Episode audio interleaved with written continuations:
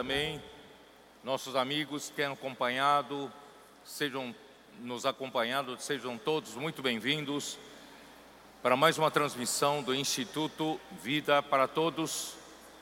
Nós chegamos à mensagem número 13 do tema geral Evangelho de João, Palavra, Vida e Edificação. Estamos no penúltimo dia da Conferência Internacional que está acontecendo aqui na Estância Árvore da Vida, Sumaré, São Paulo. Graças a Deus, o Senhor nos levou a ver na última mensagem a respeito das bodas em Caná da Galileia. E nós vimos ontem o quanto a igreja está feliz, o quanto nós estamos vivendo um tempo na vida da igreja inédito, muita alegria produzida pela vida da igreja, em que todos estão imersos na palavra profética, permitindo que a palavra circule entre nós como sangue que supre vida a cada membro, isso tem produzido uma vida da igreja cheia de alegria, que é uma verdadeira festa as nossas reuniões. Irmãos, é também sobre isso que nós vamos falar na mensagem de hoje.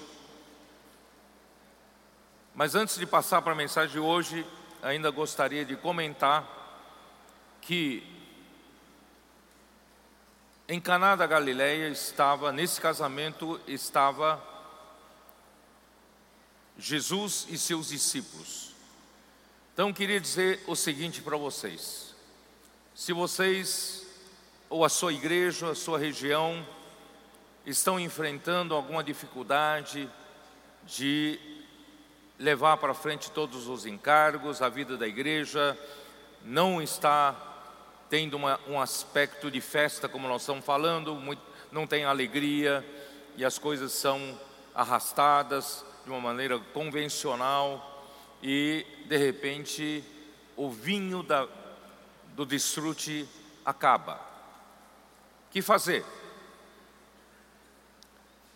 Convide a Jesus e os seus discípulos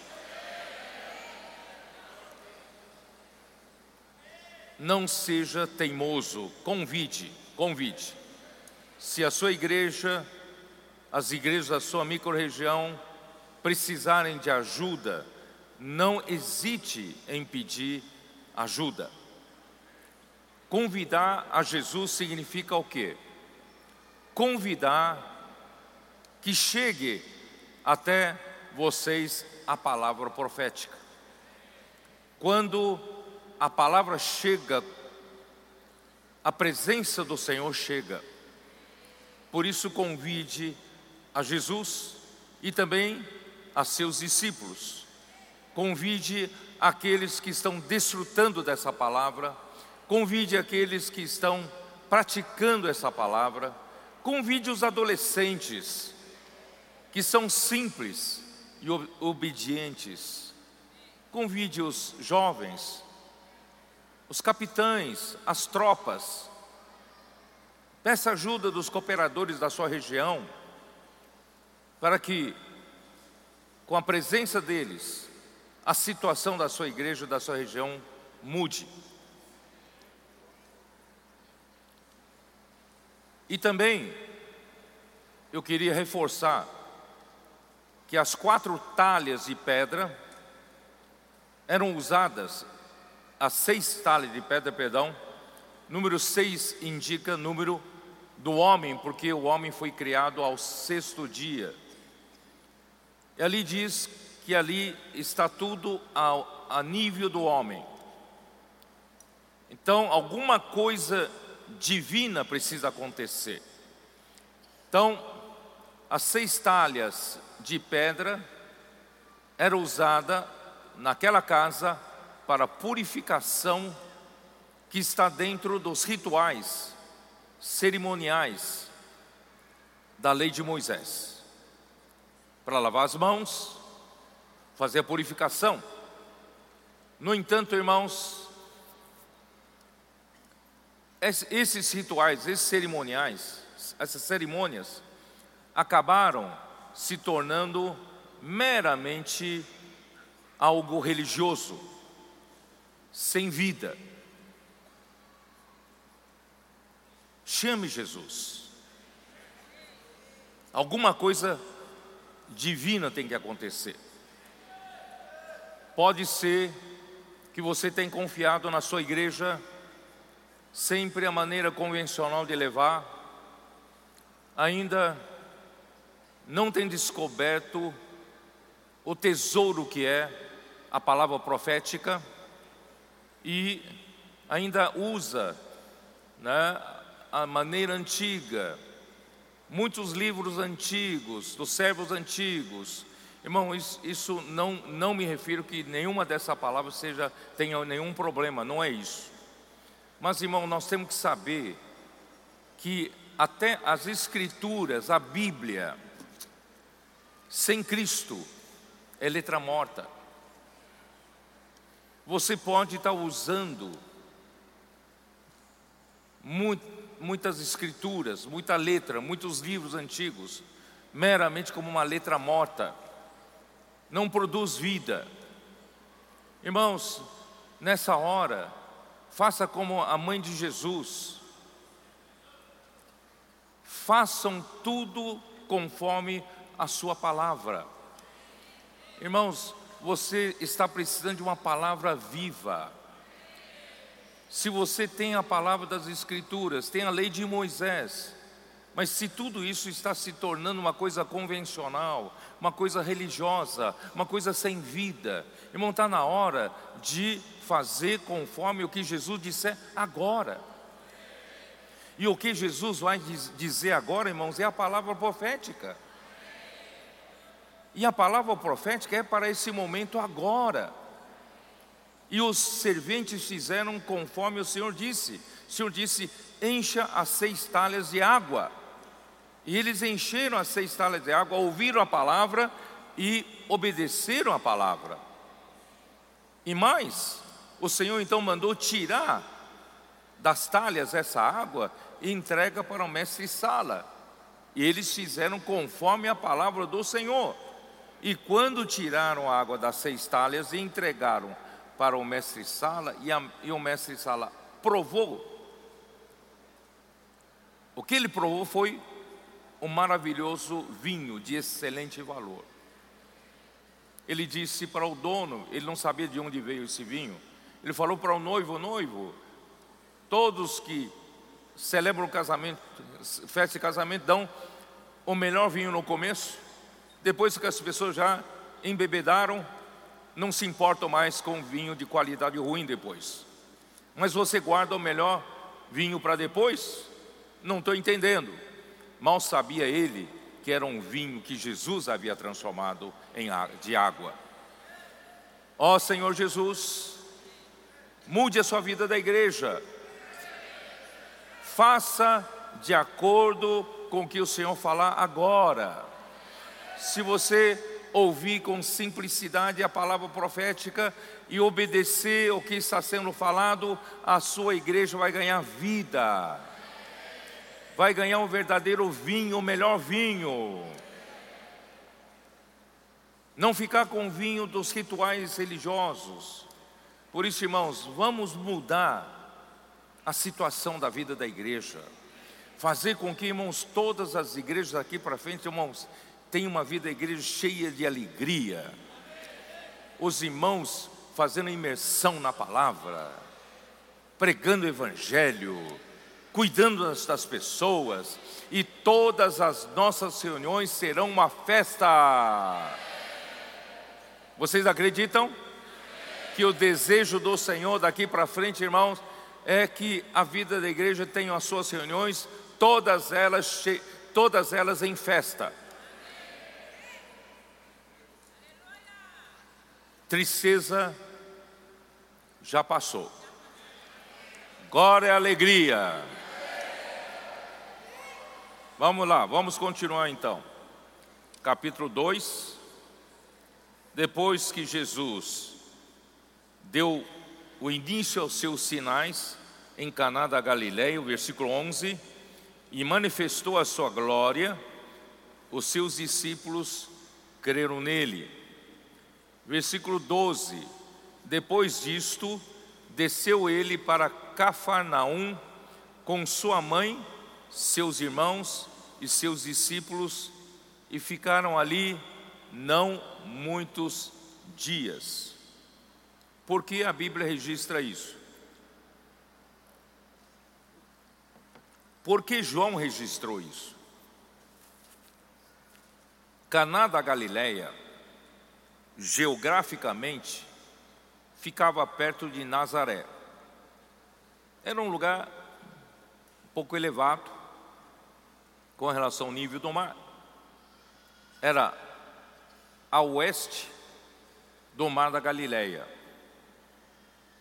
E pouco mais para o leste, indo para o litoral do mar Mediterrâneo, ali está uma, aí está uma cidade, talvez você conheça, por nome de Haifa. Hoje vocês forem para Israel, vocês podem visitar, é uma grande cidade que está no litoral de Israel.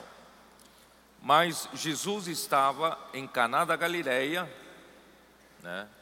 E sub, aqui disse, uh, des, ele desceu para Cafarnaum.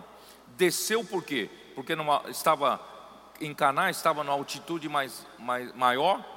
Ele desceu para o mar da Galileia. O norte do mar da Galileia ficava Cafarnaum. Cafarnaum é onde a família de Jesus se instalou.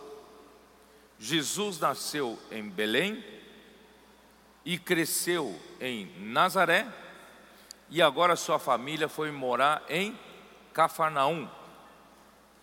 Norte é fica ao norte do mar da Galileia.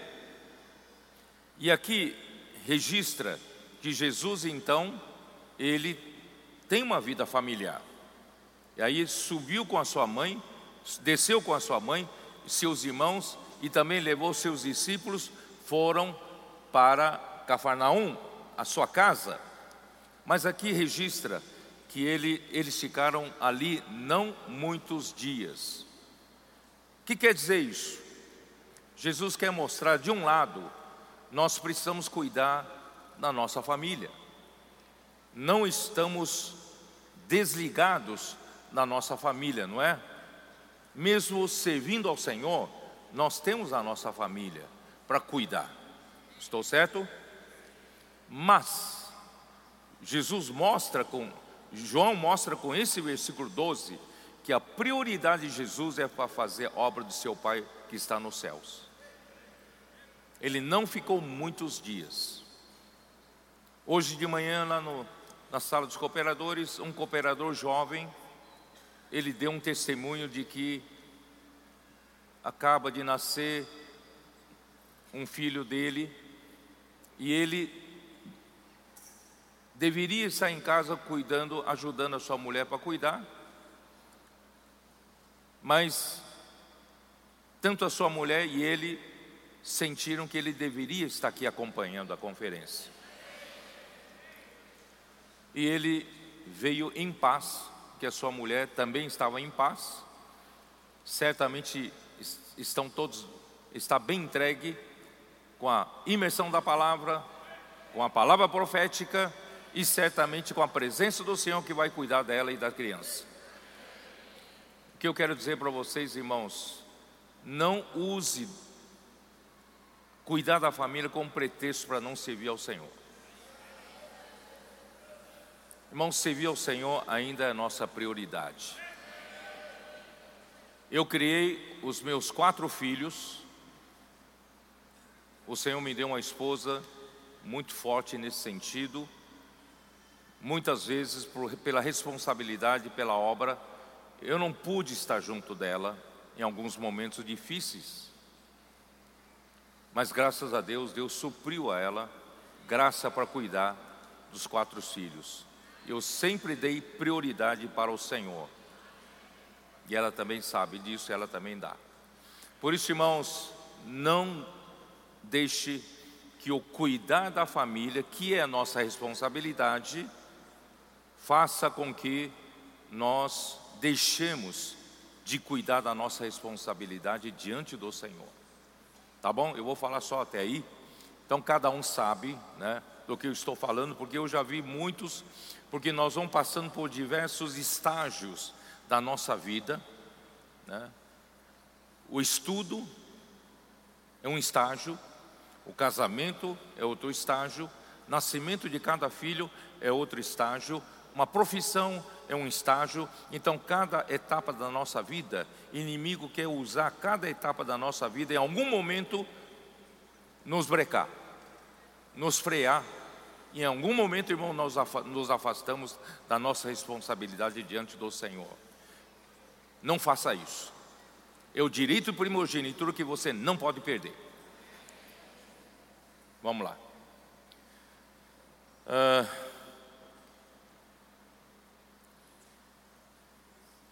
eu vou, vou falar o que anotei aqui. Ele não ficou muitos dias em sua casa, pois a sua curta permanência na terra era para cumprir o seu ministério segundo a vontade de Deus. Também devemos colocar em primeiro lugar fazer a vontade de Deus e não o nosso conforto, a nossa família ele voltava para sua casa com a família, mas não podemos esquecer que agora ele tinha discípulos para aperfeiçoar e para prepará-los para a obra do Senhor. Jesus agora tinha responsabilidade, tanto é que ele foi para sua família levando, carregando agora a tiracolo os discípulos. Versículo 13: Estando próxima a Páscoa dos judeus, subiu Jesus para Jerusalém. Irmãos, agora Jesus estava em Cafarnaum, né, à beira do mar da Galileia, e agora ele subiu para Jerusalém, porque Jerusalém fica numa altitude muito maior e uma caminhada boa, não é tão perto. Então ele teve que caminhar, subir a Jerusalém. Por que ele tinha de subir a Jerusalém?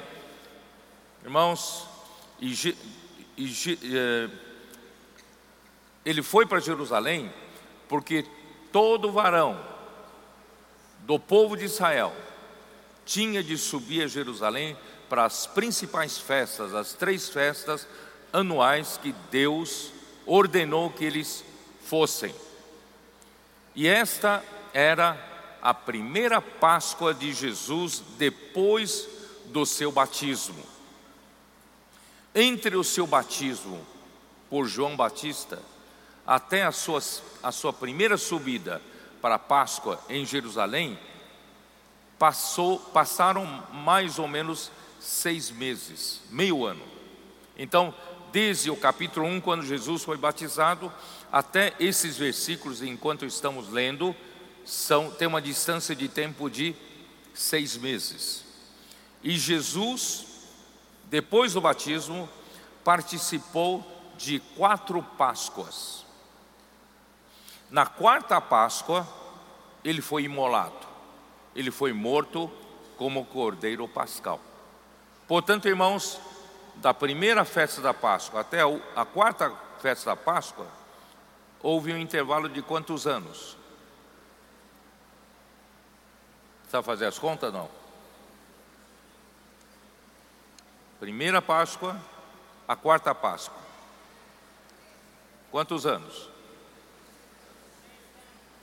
Hã?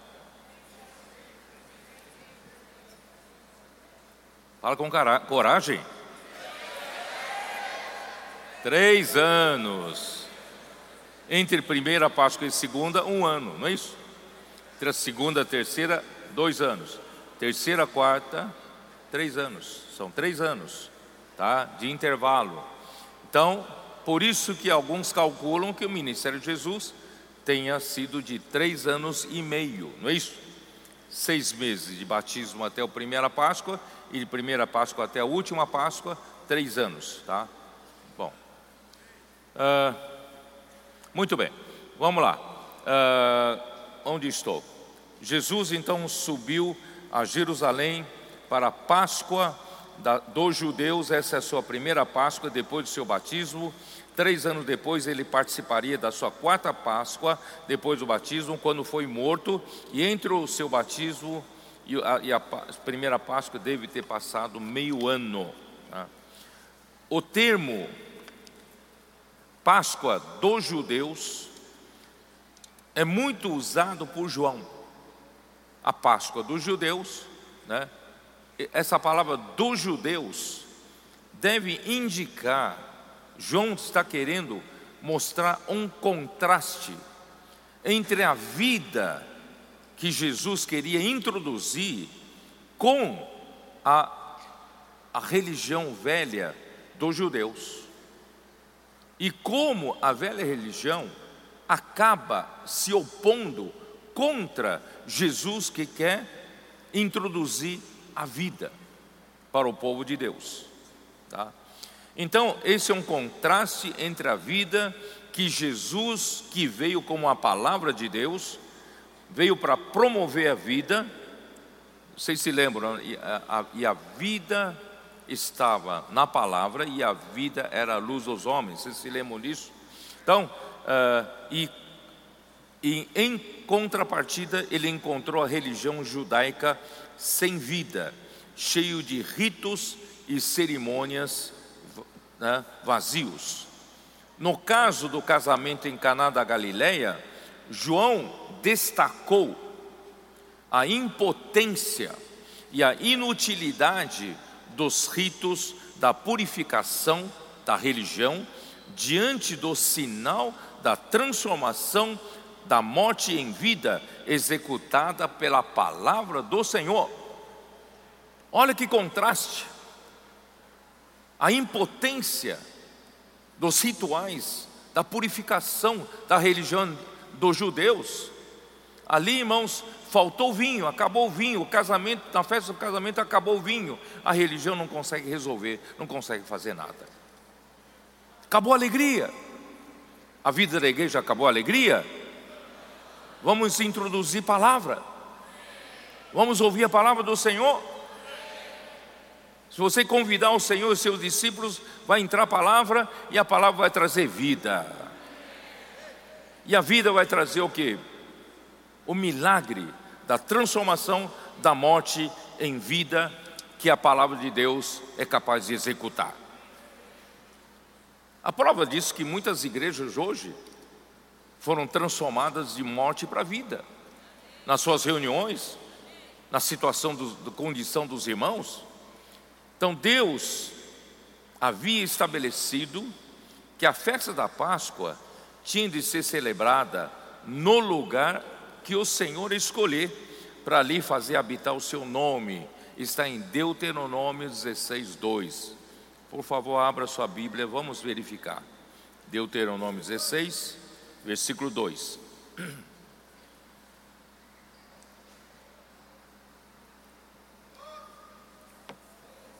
Eu vou ler desde o versículo 1. Guarda o mês de Abibe e celebra a Páscoa do Senhor, teu Deus, porque no mês de Abibe o Senhor teu Deus te tirou do Egito de noite. Então, sacrificarás como oferta de Páscoa ao Senhor teu Deus do rebanho e do gado, no lugar que o Senhor escolher para faz, ali fazer habitar o seu nome. Mais para frente, nós entendemos que o Senhor escolheu a Jerusalém como o lugar para fazer habitar o seu nome. Tanto é que foi ali que foi edificado o templo do Senhor. Então, ali era um lugar único que Deus escolheu para as doze tribos de Israel irem para lá celebrar estas festas. Eles não poderão fazer, celebrar essas festas nas suas tribos. Todas as tribos tinham de ir até Jerusalém. Isso preservou a nação de Israel como uma nação, a unidade do povo de Deus. Irmãos, hoje é a mesma coisa. Hoje, irmãos, nós não podemos cada um fazer o que bem entende. Nós temos, irmão, como igreja, nós temos uma base da unidade da igreja. A igreja tem Cristo como cabeça. Tem o Espírito Santo, tem que a, a sua autoridade tem que prevalecer. E como Cristo exerce o seu encabeçamento sobre o seu, os membros do corpo é através da palavra. E a palavra, irmãos, é como corrente sanguínea que circula entre os diversos membros do corpo, mesmo que um membro esteja distante do outro, mantém esses membros em unidade. Irmãos, esse é o lugar que o Senhor escolheu, é através do Espírito que nós mantemos a unidade. Nós devemos preservar diligentemente a unidade do Espírito. Que é a unidade do Espírito? Irmãos, a unidade do Espírito é vem através da palavra, e a palavra circulando faz o Espírito circular, e nós somos, o que nós nos tornamos um só corpo através da circulação da vida. Esse é o lugar da unidade. Mas o Senhor sabe que nós precisamos de coisa ainda mais prática. Então, irmãos, o Senhor estabeleceu que, apesar de ser uma só igreja, um só corpo de Cristo, todas as igrejas formam uma só igreja. Por isso, irmãos, não existe uma igreja isolada. Não, nós aqui fazemos o que nós, o que nós bem entendemos. Irmão, não existe uma igreja isolada. Todas as igrejas, irmão, fazem parte de uma só igreja universal, e essa única, única igreja, irmão, forma o corpo de Cristo. O corpo de Cristo é formado por todas as igrejas, tá? Nós somos membros dessa igreja. Portanto, não importa que cidade você mora, irmãos, essa vida tem que circular entre nós. E onde eu moro, irmãos, eu tenho que, o Senhor estabeleceu que na minha cidade há uma só igreja.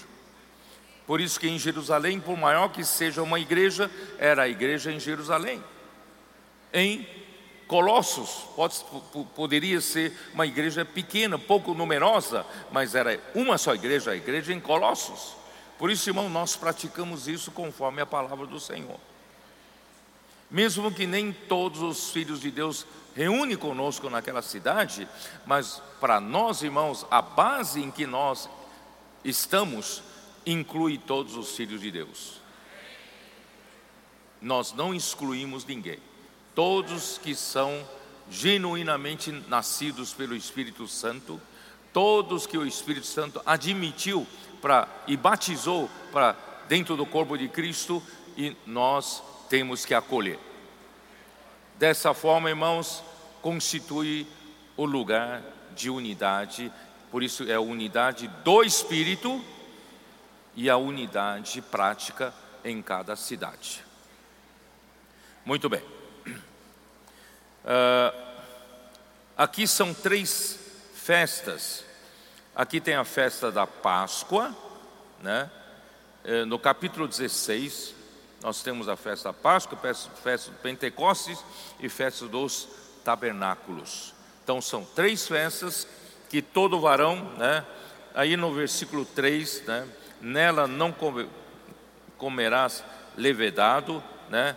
Sete dias nela comerás pães asmos, pão de aflição, porquanto apressadamente saístes da terra do Egito, para que te lembres todos os dias da, da tua vida, do dia em que saísse da terra do Egito. Então, irmãos, Jesus foi participar dessa festa e Deus instituiu essas três principais festas dos judeus. Mas, irmãos, infelizmente, essas três festas, com o passar dos anos, se tornaram meramente rituais, se tornaram meramente uma coisa religiosa que eles estavam guardando sem a realidade. Irmãos, qual é o propósito de Deus ter instituído essas festas para o povo de Israel? Primeiro, para promover a unidade, a unidade entre eles. Em segundo lugar, Deus está querendo dizer para o seu povo que eu sou um Deus de festas. Eu sou um Deus que quer que o seu povo viva alegre. Quer que o seu povo vive em, em viva em festas. Acredite, é isso mesmo. Deus não quer ver-nos tristes.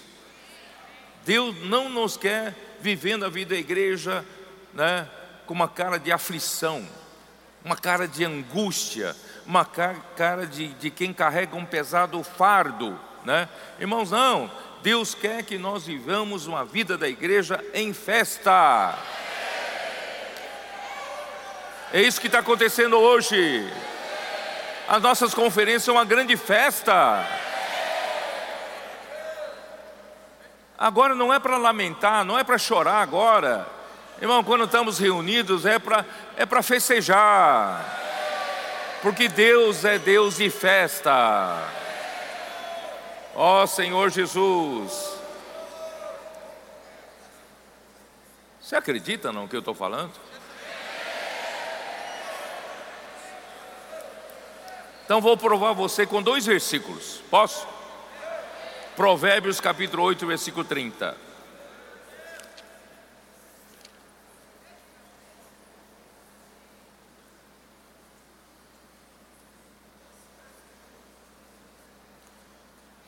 Então, eu estava com ele.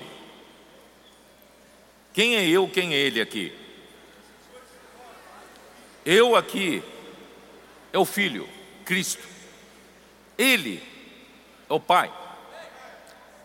Eu estava com ele, o Filho estava com o Pai, e o Filho era o seu arquiteto na criação. Tá? Dia após dia, e eu era as suas delícias.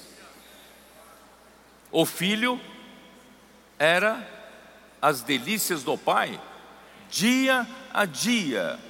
Não é uma doutrina, é uma coisa cotidiana, é uma experiência de cada dia. O filho é o que?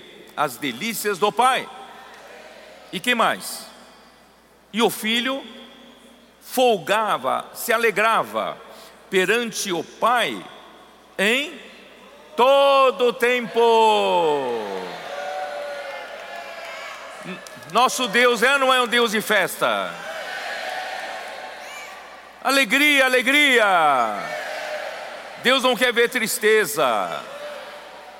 Eu vou usar King James atualizada, esses mesmos dois versículos. Você tem aí? Você, você tem aí? Provérbios 8, versículo 30, King James atualizada. Então, eu estava com ele, o filho estava com o pai, e cooperei em tudo como seu arquiteto. Dia após dia, tenho sido o seu prazer. O filho tem sido o prazer do pai, dia após dia, sempre me sentindo muito feliz a seu lado. O filho era o prazer do pai, dia a dia. E o filho se sentia muito feliz ao lado do pai. Irmãos, essa era é a vida entre o pai e o filho. Em toda a eternidade. Perdão. Em toda a eternidade o pai e o filho vivem em festa. Um alegra o outro, um é prazer do outro, um vive feliz ao lado do outro. Mas um dia, o pai falou: Eu tenho um projeto. Eu quero introduzir alguém nessa festa. Quem é esse alguém? É você.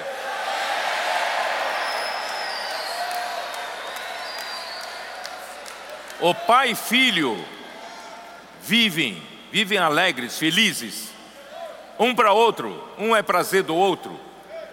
Mas ele falou: peraí, nós queremos introduzir mais alguém. Aí veio o versículo 31. Regozijando-me com o mundo que ele criou. Irmãos, ele criou o mundo pensando no homem. O filho é o seu arquiteto. Criou para ele, para o pai, o mundo. Mas o filho sabia que o pai estava de olho no homem.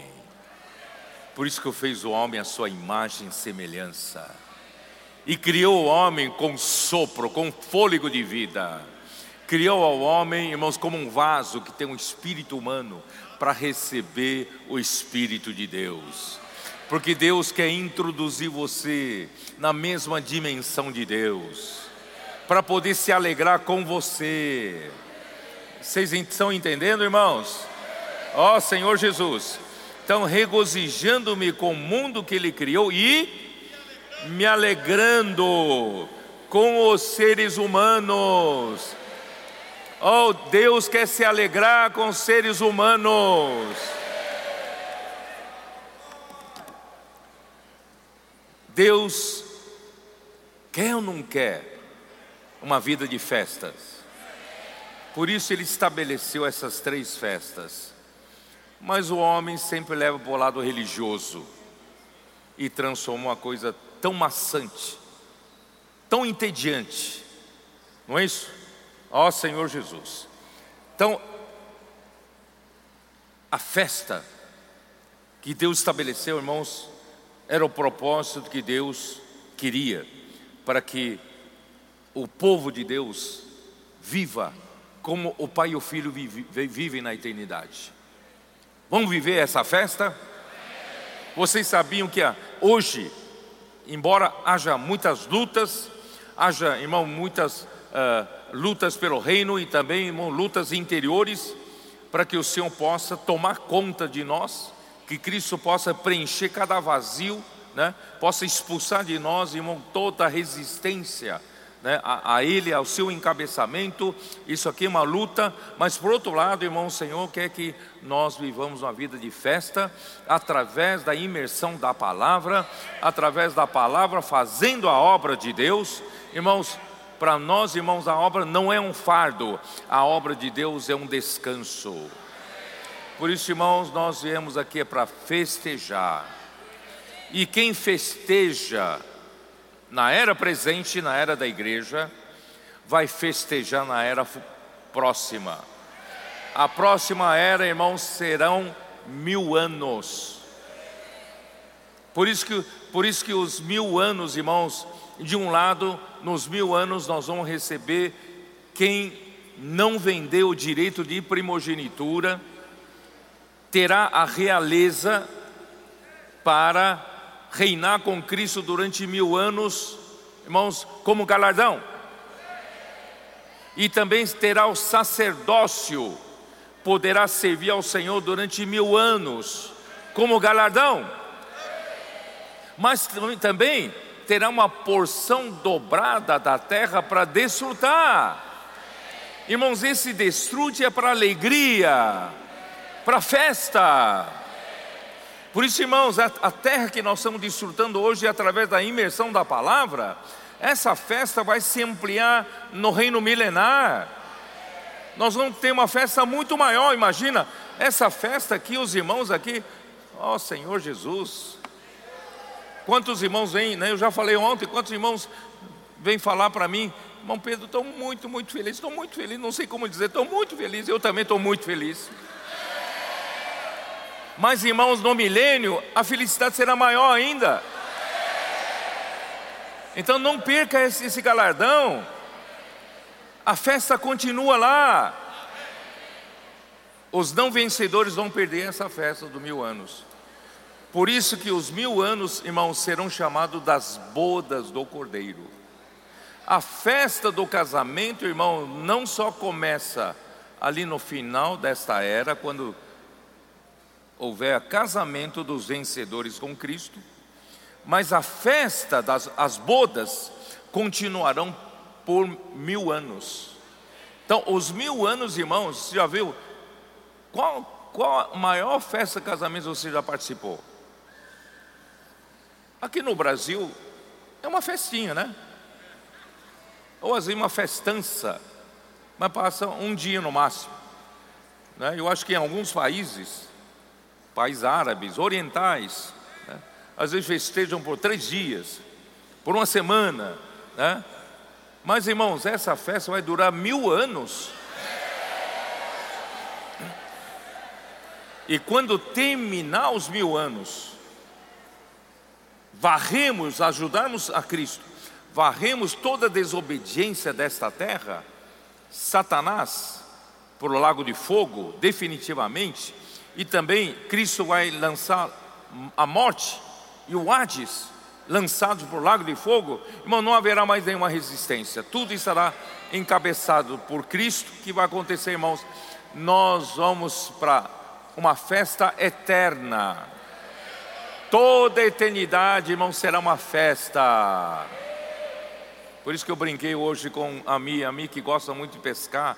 Falei, na eternidade você não precisará mais de pescaria para ficar alegre nós vamos nos alegrar em Cristo e com uns com os outros.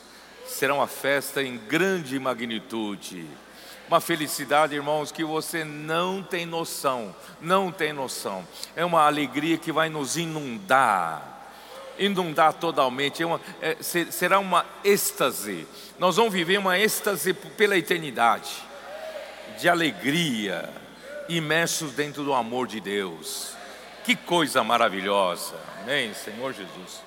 Mas infelizmente, com o passar dos anos, os judeus tornaram é, esse, esse propósito de Deus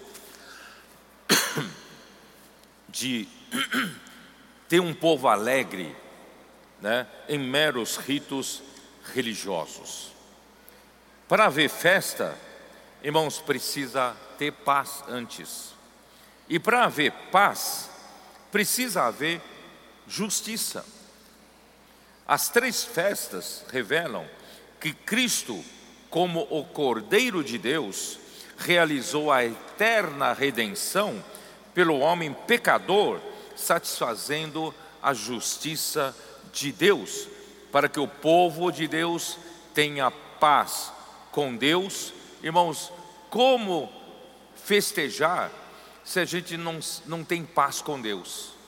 Como festejar se nós temos uma dívida impagável com Deus? Como festejar se né, Deus pode nos fulminar por sermos pecadores? E Deus não nos perdoar os pecados, como festejar? Graças a Deus, irmãos, Cristo, como Cordeiro Pascal, pagou essa dívida por nós.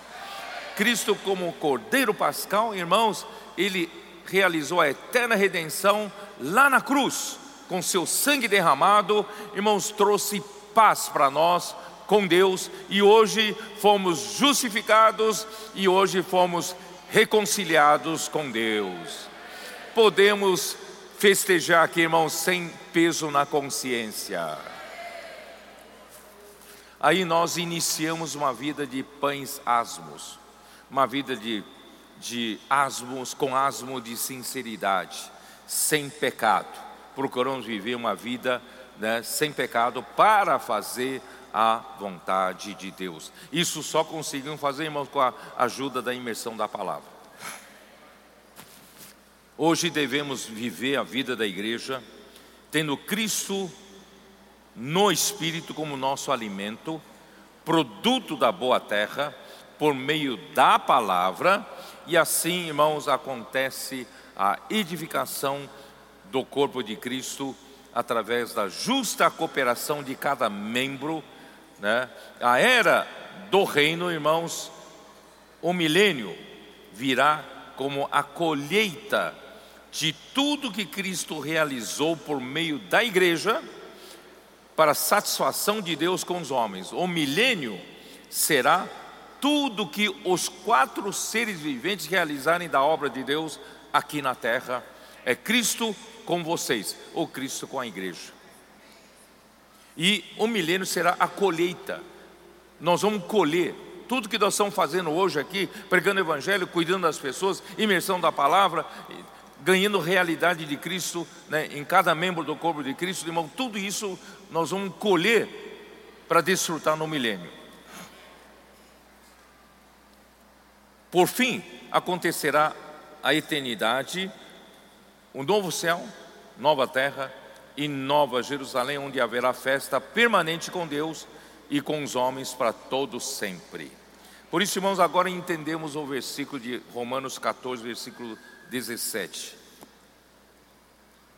Dê uma olhada, você vai entender esse versículo melhor agora.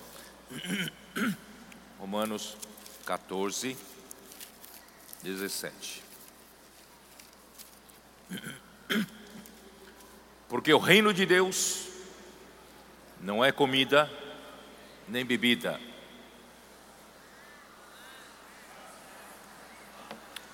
Quando fala em festa,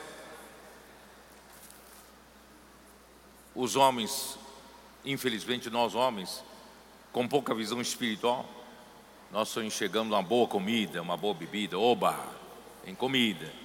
O que, que prepararam para nós hoje? Né? Aí as festas judaicas se resumiram meramente em comer bem e beber bem. Não é isso? Muitos até se embebedam.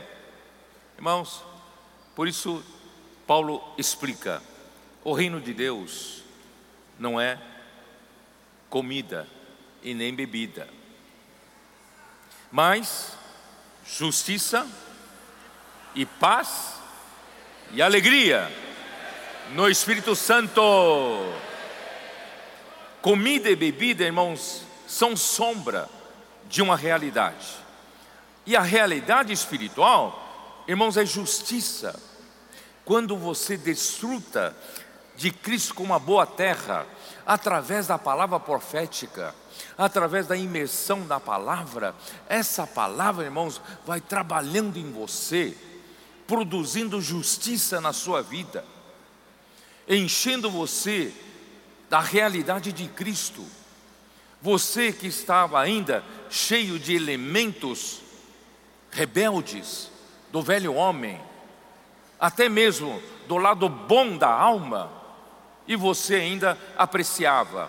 Mas graças a Deus, através de você fazer habitar ricamente em você a palavra de Cristo, Deus está fazendo um trabalho, irmãos, esse trabalho está produzindo justiça na igreja.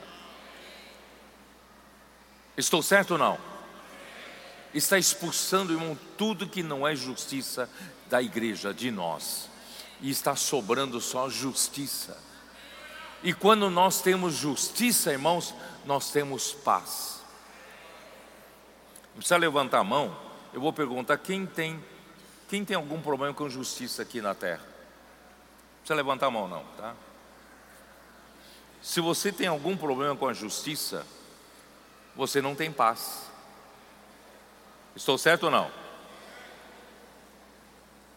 Você não tem descanso, você não tem bom sono à noite, porque você tem assuntos pendentes com a justiça.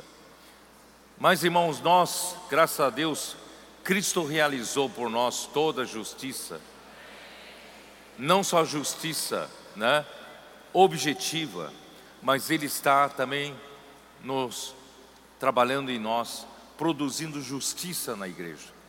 Dessa forma, irmãos, nós conseguimos desfrutar, conseguimos fazer festa, porque nós temos justiça e a justiça traz paz. E quem tem paz pode se alegrar à vontade, porque não deve nada a ninguém. Pode ter certeza, nós que estamos pulando aqui, irmão, nós não devemos nada a ninguém. Cristo pagou tudo por nós. E a palavra profética está fazendo esse trabalho por nós. Ó oh, Senhor, esse é o reino de Deus. Uh, e também, irmãos, 1 Coríntios 1,30 mostra que Cristo é a nossa justiça. 1 Coríntios 1, 30. Mas vós sois dele em Cristo Jesus, o qual se nos tornou da parte de Deus sabedoria e justiça e santificação e redenção. Irmãos, nós não temos essa justiça, mas Cristo se nos tornou da parte de Deus justiça. E também Efésios capítulo 2, versículo 14. Cristo não só é a nossa justiça, Cristo é a nossa paz. Efésios 2, versículo 14. Por, porque Ele é a nossa paz, o qual de ambos fez um, e tendo derribado a parede da separação que estava no meio, a inimizade Cristo tirou toda a inimizade nossa com Deus e Cristo também tirou toda a inimizade entre membros e membros. Senhor Jesus. E ainda, João capítulo 15, versículo 11. João capítulo 15, versículo 11, que diz que 11 Tenho-vos dito estas coisas para que o meu gozo ou a minha alegria esteja em vós e o vosso gozo seja completo. Né? Eu vou usar alegria. Tenho-vos dito estas coisas para que a vossa alegria, para que a minha alegria esteja em vós e a vossa alegria seja completa. 17, 13. Mas agora vou para junto de ti, e isto falo no mundo, para que eles tenham o meu gozo completo em si mesmos. Eu vou, vou repetir: para que eles tenham a minha alegria completa em si mesmos. Sabe por que Cristo tem essa alegria? Grande essa alegria, irmãos, porque Cristo vive em alegria e em prazer junto do Pai. Ele vive feliz, ele vai nos dar a sua alegria. Por isso, Cristo é a nossa justiça, Cristo é a nossa paz e Cristo é a nossa justiça.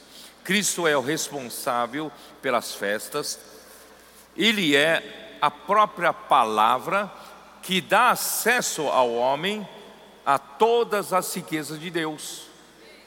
Com base a sua obra redentora. Pela sua redenção, irmãos, ele nos propiciou o acesso a Deus. E Cristo, como o Espírito, e também por meio da palavra, está enchendo-nos da realidade e edificando a igreja, tecendo um tecido de amor. Através, irmãos, da imersão da palavra, a palavra que é Cristo como vida, está circulando como espírito entre nós, irmãos, como, como corrente sanguínea. E ao circular entre nós como corrente sanguínea, ele está, por um lado, eliminando tudo que não é realidade da nossa vida, removendo todas as toxinas das células, todo velho homem, toda a velha criação, a desobediência está sendo todo está sendo varrido, irmão, pelo, pela corrente sanguínea, e também estamos sendo supridos com a realidade de Cristo, através de nutrientes da palavra e através da oxigenação que está se processando na circulação da palavra e da vida. Irmão, no final, o que, que, que vai resultar? Vai resultar na edificação da igreja. E a edificação da igreja, irmão, não é tijolo sobre tijolo. Edificação da igreja é um tecido de amor. O amor de Deus supre a matéria-prima para esse tecido. A urdidura, irmãos, é o amor ágape de Deus. E entre nós, nós aplicamos o amor ágape de Deus para nós amarmos uns aos outros com amor fraternal. Irmãos, assim tecemos um tecido de amor. Ó oh, Senhor Jesus. Não é maravilhoso?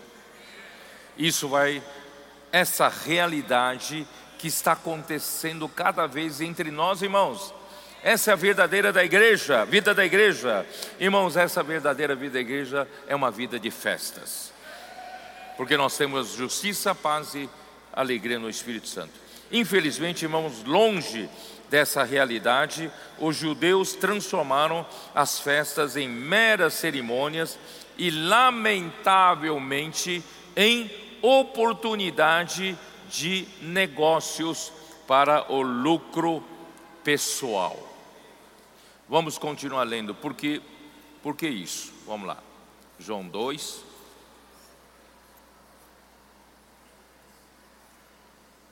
Versículo 14. Jesus foi para Jerusalém, subiu para Jerusalém para Páscoa. E encontrou no templo os que vendiam bois, ovelhas e pombas, e também os cambistas assentados. Tendo feito um azorrague de cordas, expulsou todos o templo, bem como as ovelhas e os bois, derramou pelo chão o dinheiro dos cambistas, virou as mesas e disse aos que vendiam as pombas: Tirai daqui estas coisas, não façais da casa de meu pai casa de negócio. Lembraram-se os seus discípulos de que está escrito: O zelo da tua casa me consumirá. João foi o único que registrou esse acontecimento. Esse acontecimento, se fosse eu, irmãos, eu iria dizer para o João: João, deixa para lá, não, não registra isso, porque senão não vai ficar bem para mostrar Jesus assim tão indignado, mostrar Jesus tão bravo. Melhor a gente sempre retratar Jesus como uma, uma figura mansa, uma figura humilde, né? não essa figura aqui de alguém bravo, alguém indignado, expulsando, açoitando. Que coisa é essa? É essa? Não é isso? Não, não cabe, não, não, não fica bem para Jesus. Mas João fez questão de, de registrar. Por quê, hein? Por quê? Por quê? Bom, primeiro eu quero, antes de entrar nisso, porque, irmãos, os judeus perderam o verdadeiro sentido das festas, aproveitaram a chegada de muitas pessoas de todas as tribos, e hoje também podem estar espalhados pelo mundo todo, né? que chegaram para essas festas. Essas festas, com certeza, não, essa chegada das pessoas, com certeza, né? Peraí, eu, vou, eu vou, vou acompanhar aqui porque eu escrevi, senão vou me perder aqui. Né? Irmãos, eles aproveitaram essa chegada de muitas pessoas de longe, judeus que chegaram de longe, para fazer negócios. E não para levar a né, não para não levar a cabo, não para levar a cabo o negócio de Deus que é a sua economia. Irmãos, Deus precisa edificar a casa de Deus. Tudo que Deus faz, irmãos, é para fazer a sua vontade. Mas a religião acaba tornando tudo isso, irmãos, é um desperdício da economia de Deus e acaba fazendo coisas para benefício do homem. Em um dos pátios do templo estava um mercado em pleno funcionamento. Os judeus que vinham de longe certamente não iriam trazer animais para sacrifício na viagem. Alguns vinham de longe, você imagina só, eu carregar um, uma, um carneiro, um cabrito, carregar um boi né, ao longo da viagem era muito difícil. Então, ali tinha um lugar que se transformou no templo como um mercado para se comprar animais para o sacrifício. E só que para comprar, as pessoas que vinham de muitos lugares, vindo com moeda daqueles lugares, tinham de fazer um câmbio de moedas, tinham que trocar sua moeda pela moeda que era usada no templo. Então havia cambistas para fazer a troca. Havia pessoas que vendiam animais né, para facilitar essas pessoas não terem de trazer animais pelo caminho. Irmãos, tudo isso se tornou uma oportunidade de negócio, de lucro. Aí Jesus ficou muito indignado, muito indignado. Irmão, isso foi registrado por João, irmão, para mostrar o quanto nós também devemos estar focados na edificação da casa de Deus. A nossa vida, nosso serviço tem de estar focado, tem de estar focados, irmãos, na casa de Deus, na edificação da casa de Deus, em Deus fazer a sua vontade. Por isso que o, os discípulos lembraram desse versículo, né? De que, é, que está em Salmo 69, 9, o zelo da tua casa me consumirá. Irmãos, na concepção de Deus, o templo é o lugar de habitação de Deus no meio do seu povo. E as festas indicam que Deus deseja que Cristo e a obra de Cristo proporcionem desfrute, alegria e paz, isto é, produza justiça, paz e alegria para o seu povo, para que o povo possa festejar. E as festas em né? E, é, e, e, e, essa festa, irmãos, é uma festa entre o povo de Deus e também entre Deus e o povo de Deus. E o templo indica que Deus deseja encher o homem com a sua realidade, até que ele tenha um lugar de habitação mútuo entre Deus e os homens. Isso está em Apocalipse 21, versículo 3, vocês já conhecem, que eu tenho lido muito. Versículo 3 diz assim: Então ouvi grande voz vinda do trono dizendo: Eis o tabernáculo de Deus com os homens, né?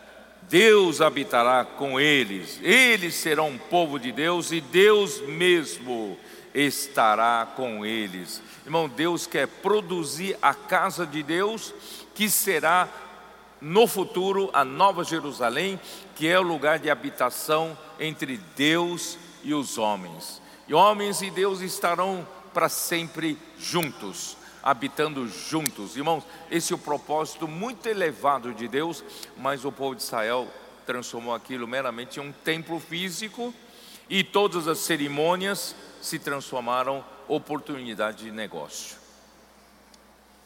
Ó oh, Senhor Jesus, é triste, não é? Irmãos, mesmo que o templo físico seja apenas uma sombra, mas Jesus não podia tolerar toda a contaminação e desvio de propósito. Irmãos, para começar, o nosso corpo é o santuário de Deus, sabia disso? 1 Coríntios 3. Abra sua Bíblia em 1 Coríntios 3 versículo 18, 16 17. Não sabeis que sois santuário de Deus e que o Espírito de Deus habita em vós? Se alguém destruir o santuário de Deus, Deus o destruirá, porque o santuário de Deus que sois vós é sagrado. Irmão, pense bem, você é um templo de Deus, sabia disso não? Você é o templo de Deus, você é um lugar que Deus quer habitar. Deus habita em você, Deus quer habitar em você.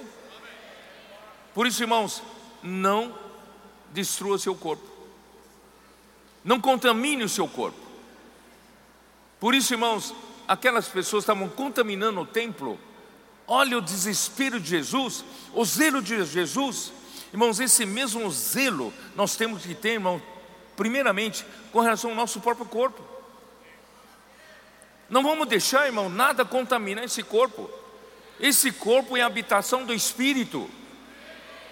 O seu corpo é habitação de Deus. Ou não é?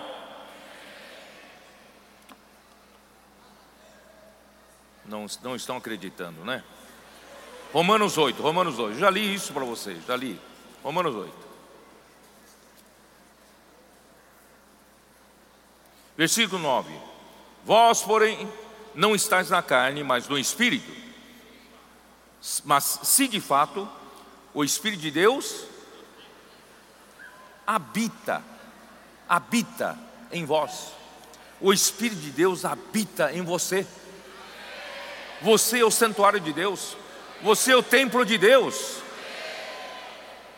Ah, não tem problema de vez em quando eu, eu pecar, eu errar, ou viver em prostituição, viver em contaminação. Não, você não pode contaminar o seu corpo.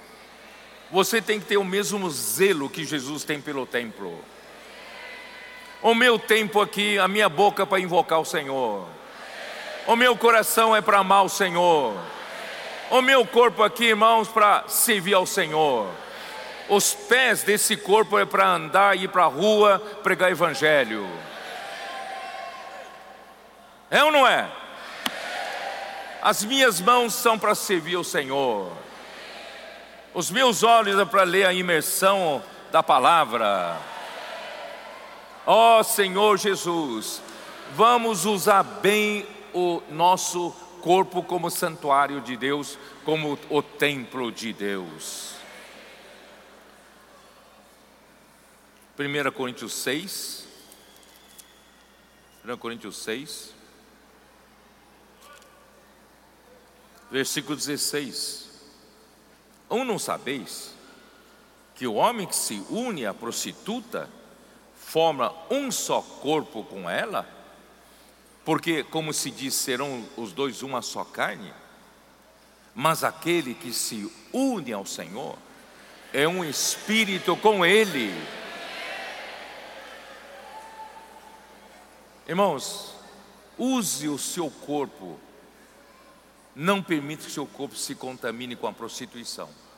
Pelo contrário, use o espírito que está no seu corpo, através da ajuda da, da sua boca de poder invocar o Senhor, fazer imersão da palavra, para unir-se com o Senhor em um espírito. Mas aquele que se une ao Senhor é um espírito com Ele. Por isso, irmãos, fugir da impureza, fugir da impureza, qualquer outro pecado que uma pessoa cometer é fora do corpo mas aquele que pratica a imoralidade, imoralidade aqui, irmão, é, é, é, é, é um ato sexual ilícito, é fornicação, né?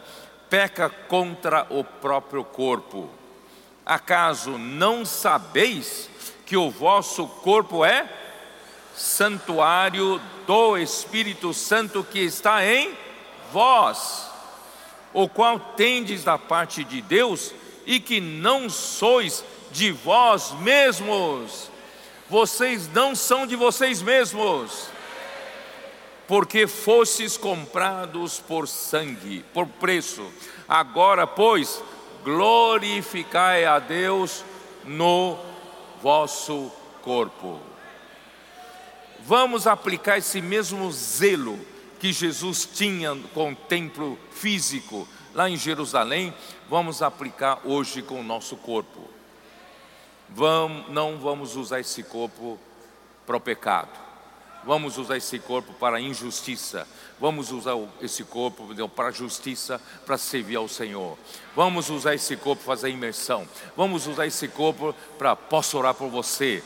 Vamos usar esse corpo, irmãos, que é ser missionário. Irmão, vamos usar esse corpo, irmãos, para salvar as pessoas, resgatar as pessoas, cuidar das pessoas na rede de cuidado, irmãos, e para trazer o Senhor de volta.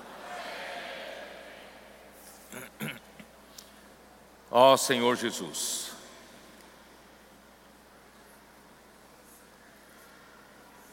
Mateus 15, versículo 7.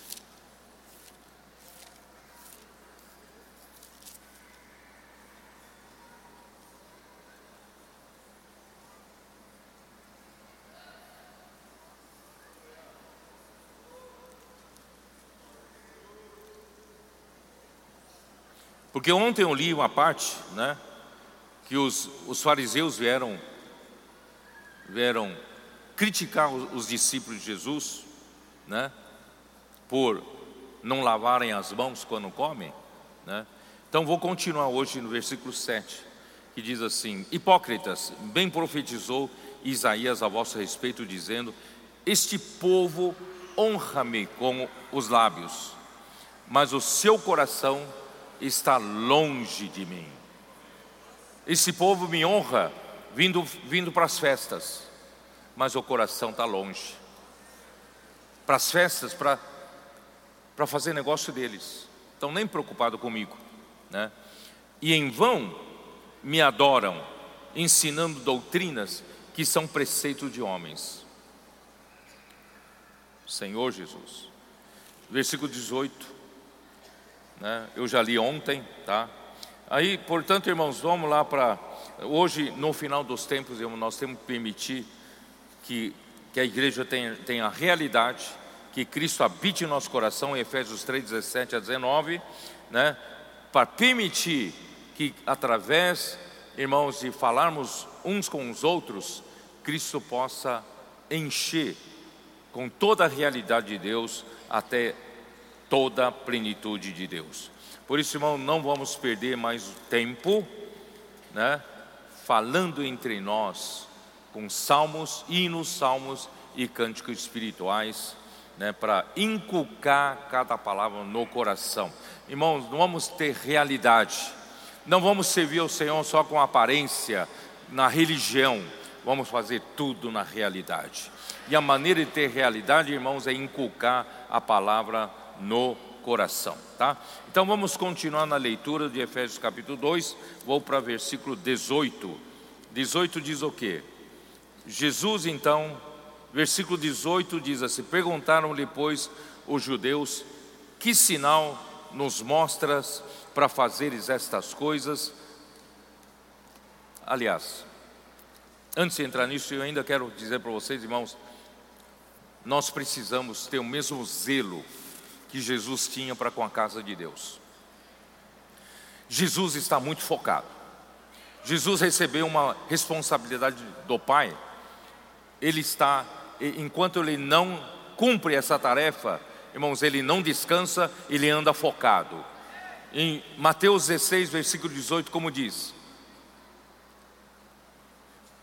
Jesus disse para Pedro: Tu és Pedro, e sobre essa rocha edificarei a minha igreja, e as portas do Hades não prevalecerão contra ela. Então, isso mostra que Jesus ele é muito resoluto, ele é determinado, ele vai edificar a sua igreja, ele é focado, ele não vai desistir, nada vai impedi-lo, ele vai edificar a sua igreja.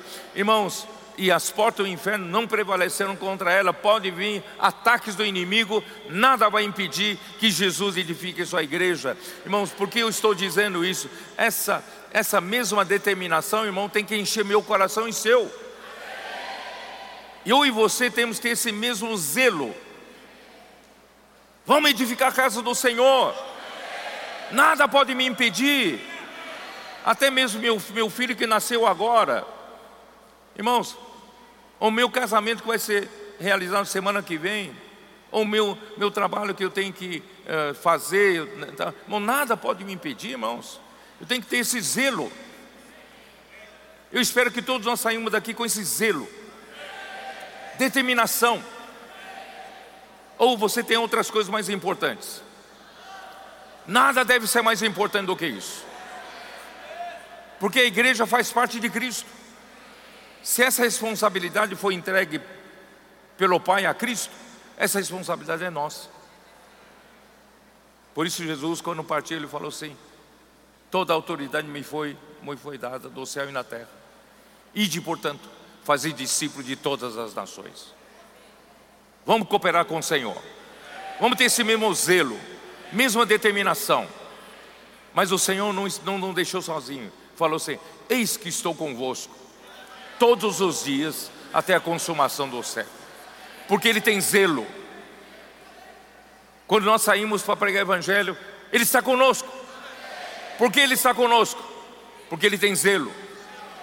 Eu também tenho zelo. Por que, que eu prego o Evangelho do Reino? Porque eu tenho, tenho o mesmo zelo pela casa de Deus como Ele. Tá? Então eu não podia deixar passar esse ponto. Eu quero pôr esse zelo no seu coração, essa determinação no seu coração, esse fogo no seu coração. Nada mais importante do que essa responsabilidade, que é pela casa de Deus. Bom, agora posso seguir, vamos lá. Versículo. Aí perguntaram os judeus: Que sinal nos mostras? Né? Faz essas coisas.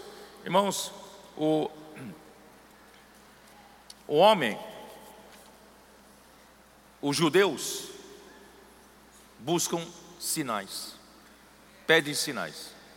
Os gregos buscam sabedoria. Então, eles queriam uma prova de que Jesus tinha autoridade de Deus para falar essas palavras e fazer essas coisas. Né? Porque Jesus até extrapolou, né? Foi lá, expulsou todo mundo. Aí os judeus ficaram escandalizados. Com, né, com que autoridade você faz isso? Então me, me, me, nos mostra um sinal de que você foi enviado por Deus para fazer isso tudo. Né? Aí o que, que o Senhor Jesus falou? Jesus lhes respondeu: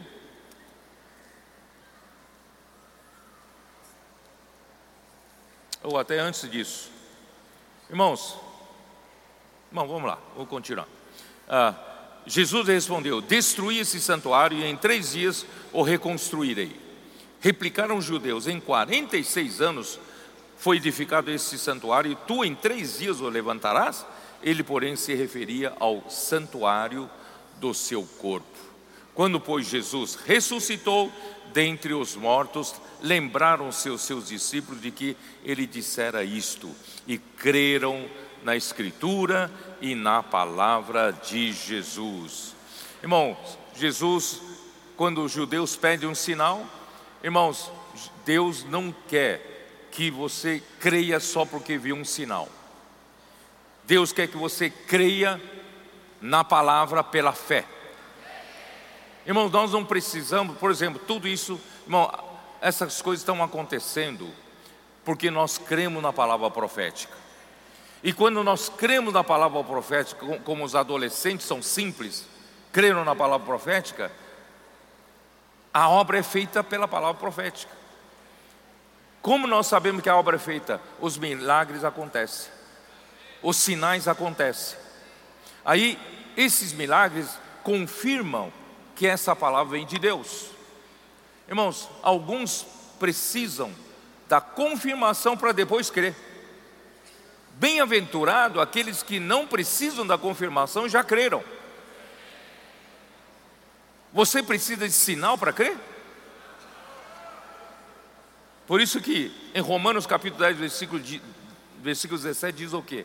A fé vem pelo ouvir e ouvir a palavra de Cristo. Quando você ouve a palavra com o coração correto, essa palavra já produz fé em você. E você já crê antes de ver sinal. Você não precisa de sinal para crer. Você está aberto. A palavra entra, produz fé. A fé vem pela palavra. Os Tessalonicenses receberam a palavra de Paulo como palavra de Deus, porque e eles creram, eles creram e essa palavra que eles receberam como palavra de Deus operava eficazmente neles. Bem-aventurados são, eles não precisaram crer depois de sinal, não, eles creram antes. Por isso, irmãos, seja simples, creia nessa palavra. Essa palavra está fazendo e vai fazer mais a obra de Deus. Ó Senhor Jesus.